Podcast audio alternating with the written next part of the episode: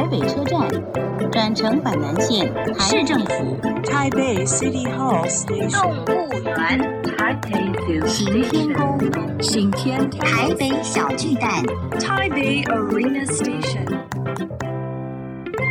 聊台北学英语，欢迎收听台北英语通。Welcome to Taipei English Pass.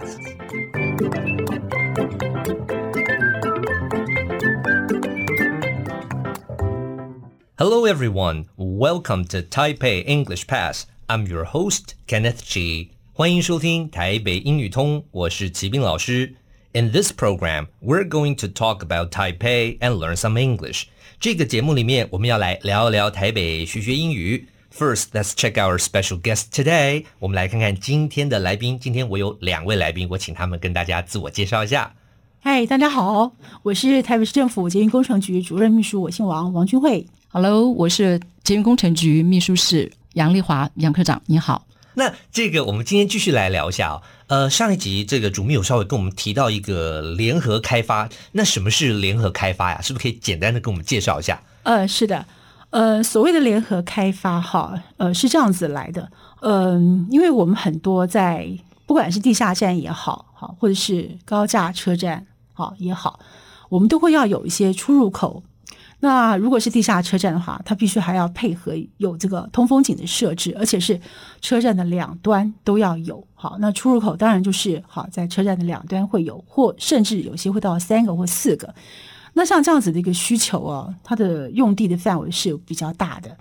那基本上来讲，在我们这个用地取得的过程里面，我们第一个一定是先找这个公有地，好，空地，好，或者是一些比较。觉得可以去有机会去开发的比较低矮的楼层，哈，这样子的地。如果遇到有私有地的情况，我们为了要取得这个私有地主他们同意，就说让我们有有有这个地来做施工，哈，所以我们当时就跟这个想出了这样子一个联合开发的这样子一个策略，哈。那他这做法就是我们跟地主来做这个协商，因为我们捷运，哈，就说我们将来捷运设施用到这块地以后。都在政府也同意的情况之下，我们会有一些容积的奖励。那另外话还有一些都市计划的奖励。那在台北市哈，我们的捷运开发的用地上来讲，针对都市计划的奖励，我们是全部都给地主。那针对捷运建设这个连开的奖励的话，基本上来讲就是用它投影面积的一半，好，一半再一半，好，这就是由大家地主跟市政府来做分配，好，所以地主可以得到。呃，一些比较好的奖励，这样子就让地主啊，就是会有这个诱因来参加联合开发。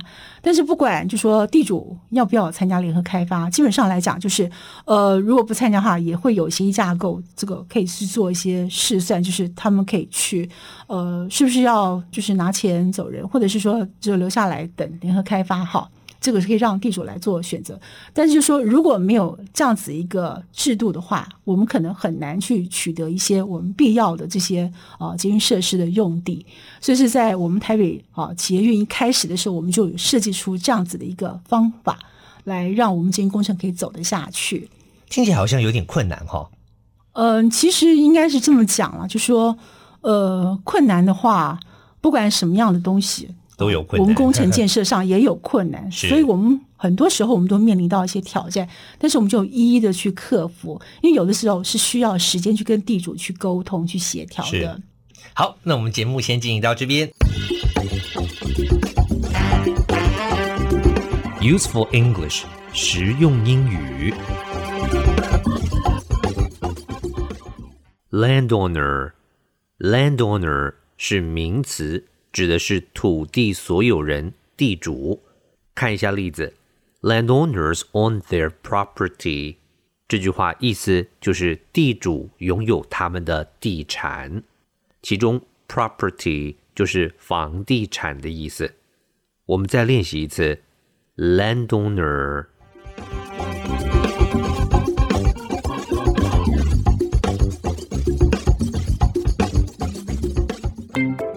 Okay, that's all the time we have for today.